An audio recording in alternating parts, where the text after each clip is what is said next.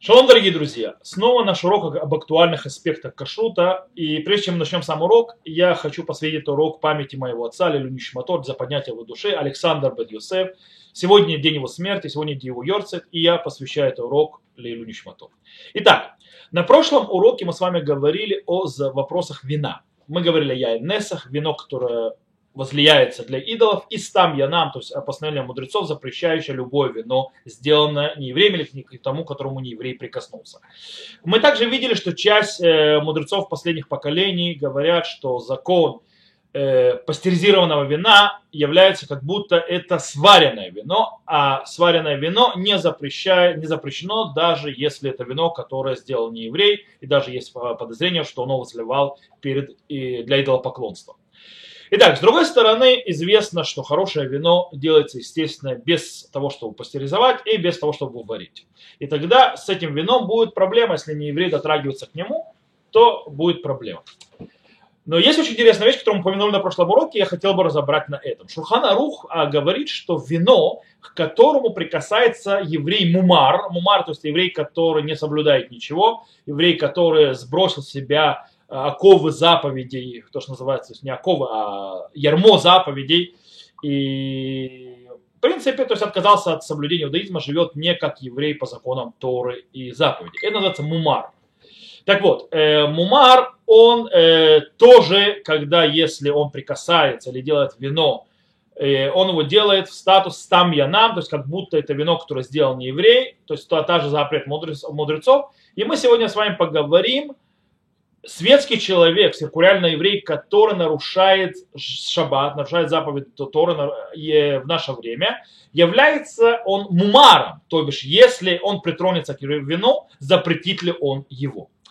Э, чтобы решить этого, эту проблему, мы обратимся э, к тому вопросу, которым занимался Ран, Рабейну Нисим, один из мудрецов э, первых поколений. И он задался вопросом, почему вино, к которому прикасается мумар, то есть вот этот вот еврей, который снял с себя обязанности заповедей, э, почему оно запрещено? В чем смысл этого запрета? То есть и на чем это стоит? Если смысл запрета стам янам, то есть э, это из-за того, что чтобы мы не женились, скажем так, то есть, э, что мудрецов, мудрецы запретили нееврейское вино, чтобы мы не женились с неевреями, то если мы говорим о мумаре, то непонятно почему. То есть, по идее, если мумар, э, еврей мумар притрагивается к вину, тогда нет никакой проблемы по причине того, что у нас нет запрета жениться с, ев, с, не, с евреями, которые не соблюдают Тору и заповеди. Такое, мы, то есть, такого запрета не существует. Э, таким образом, мы должны прийти к выводу, что весь запрет э, вина, как мумара, который прикасается к вину, э, хотя он и еврей, это только в случае, если он мумар ля вуда зара, то есть в принципе он э, поклоняется идолам, то есть он стал еврей, который стал идолопоклонником. И вот этот вот еврей будет, если он притронется к вину, он его запретит. Э, почему? Потому что мы опасаемся, что вино, которое у него есть, вино, которое он прикоснется, он его возольет для служения идолам. Из-за этого проблем. И так здесь он оставляет на Галаху Бейт Йосеф, Раби Йосеф Кару. И на базе этого э, говорит Рамоша Файншин в Игрот Муше, что вино, к которому прикасается не, э, не еврей, то есть светский еврей, секулярный еврей, разрешено пить это вино. Почему? Потому что светские евреи, они не являются мумарим э, для запреты вина, то есть они являются мумарим, которые поклоняются идолам. Они только нарушают шаббат или другие заповеди, но идолам они не поклоняются. Но несмотря на это, Рамоши Файншин сам по себе приводит, что обычай, то есть да, обычай мудрецов первых поколений был в том, чтобы запрещать вино, э, до которого дотронулся, имеется не вареное вино, э, до которого дотронулся нарушающий субботу еврей. Э, но пишет в конце концов, что это в конце концов всего лишь обычай, а не галаха. То есть обычай, а не галаха.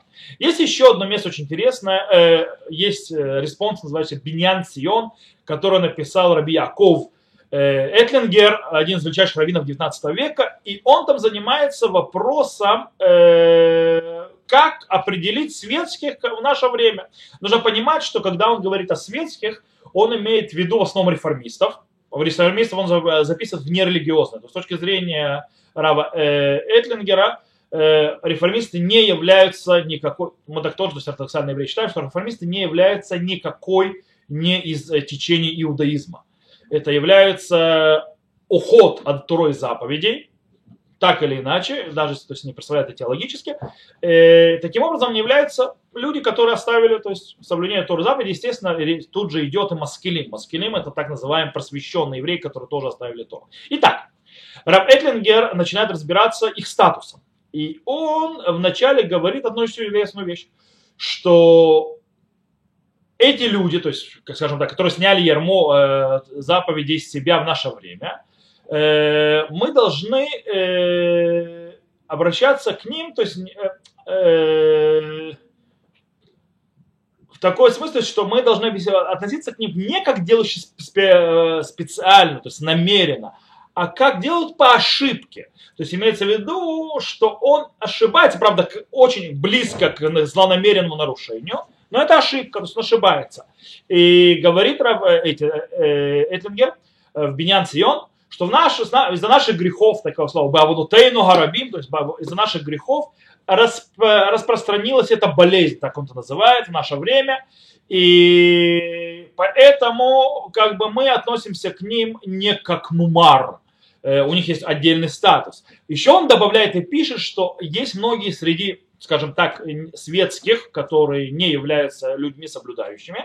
Очень многие, которые молятся молитву в шаббат и делают кидуш и так далее. И только после этого, прошу прощения, нарушают запреты шаббата, то из Тора или мудрецов.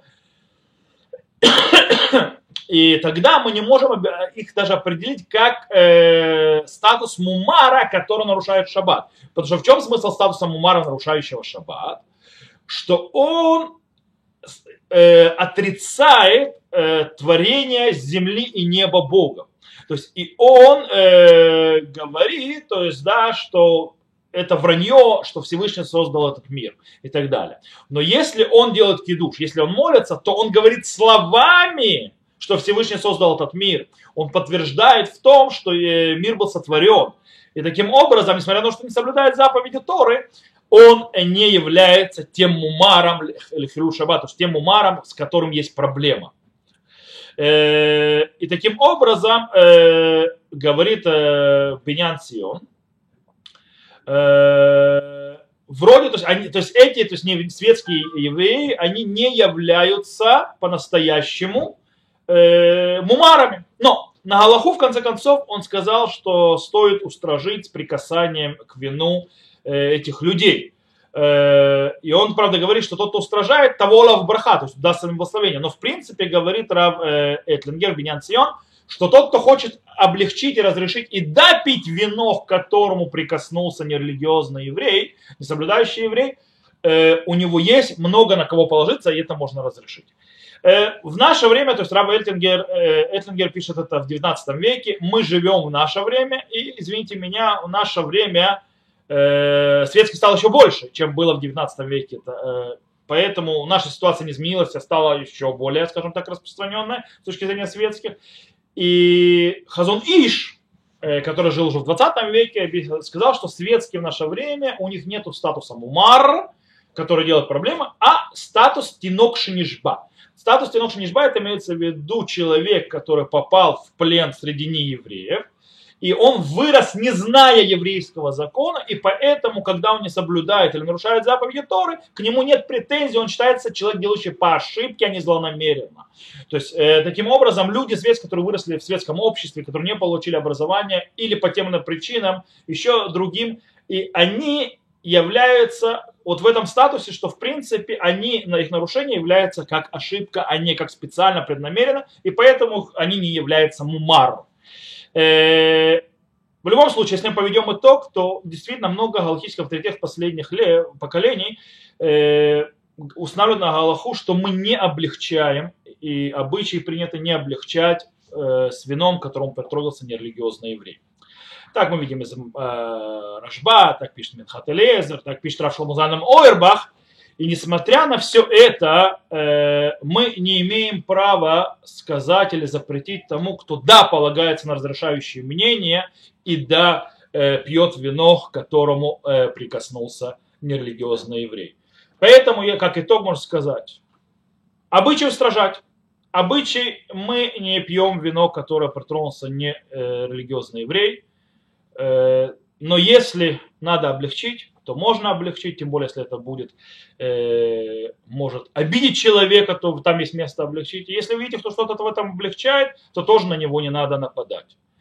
На сегодня все. На следующий раз мы поговорим с Божьей помощью о вопросе с христианами. И вопросы с этого поклона, если христианин прикоснулся к вину, что с ним, но это на следующей неделе. Всего хорошего и до новых встреч.